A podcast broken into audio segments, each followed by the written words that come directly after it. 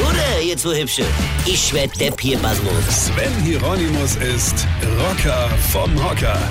Ich habe neulich was ganz Verrücktes gemacht. Ich habe mir Papier bestellt. Weil das brauchen wir ja immer mal für den Drucker oder die Drückerkolonne oder irgendwas zum Aufschreiben oder wenn man malen will.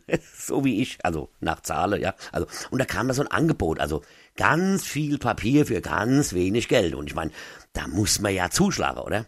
Also habe ich das bestellt. Und das kam auch. Was ich, nachdem es da war, festgestellt habe, ist, ähm, dass man selbst bei einer Online-Bestellung versuchen sollte, vorab mal zu denken. Also nur mal so zu überlegen, was man da eigentlich bestellt und vor allem, äh, ob man so viel überhaupt gebrauchen kann.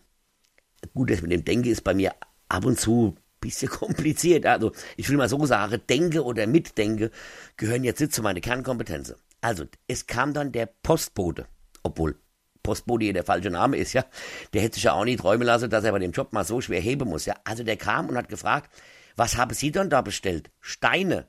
Nee, hab ich gesagt, Papier. Der dachte wahrscheinlich, ich würde noch auf Steinplatte schreiben, so schwer waren die Pakete. So, jetzt hab ich im Schweiße meines Angesichts die Berge von Steinpapier in mein Haus getragen und jetzt sitze ich da.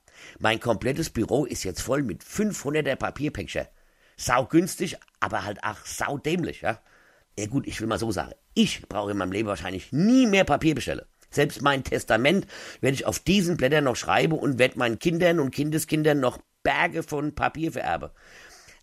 Also wer dümmer ist als ich, der ist gedopt.